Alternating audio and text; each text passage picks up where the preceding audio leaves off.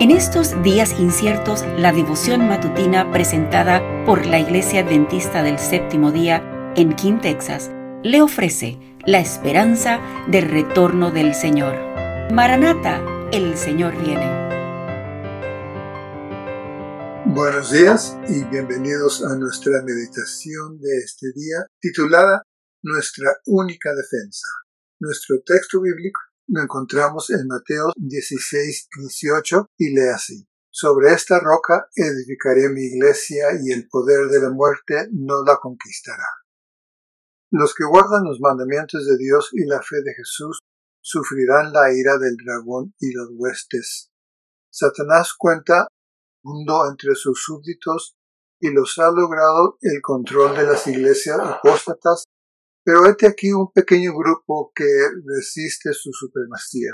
Si pudiera eliminarlo de la tierra, su triunfo sería completo, así como influyó sobre las naciones paganas para destruir a Israel. Lo hará dentro de poco para estimular los poderes malignos de la tierra con el fin de destruir al pueblo de Dios. Nuestra única esperanza descansa en la misericordia de Dios.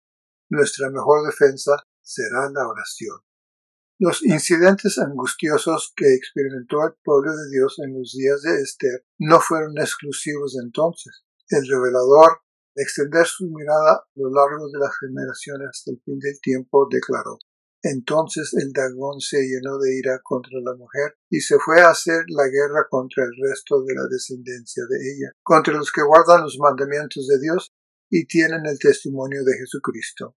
Apocalipsis 12:7. Algunos de los que viven actualmente sobre la tierra verán el cumplimiento de estas palabras. La ira de Satanás aumenta a medida que se acorta su tiempo, y su obra de engaño y destrucción alcanzará su culminación en el tiempo de angustia. Satanás realizará sus milagros para engañar. Tratará de que su poder sea el supremo.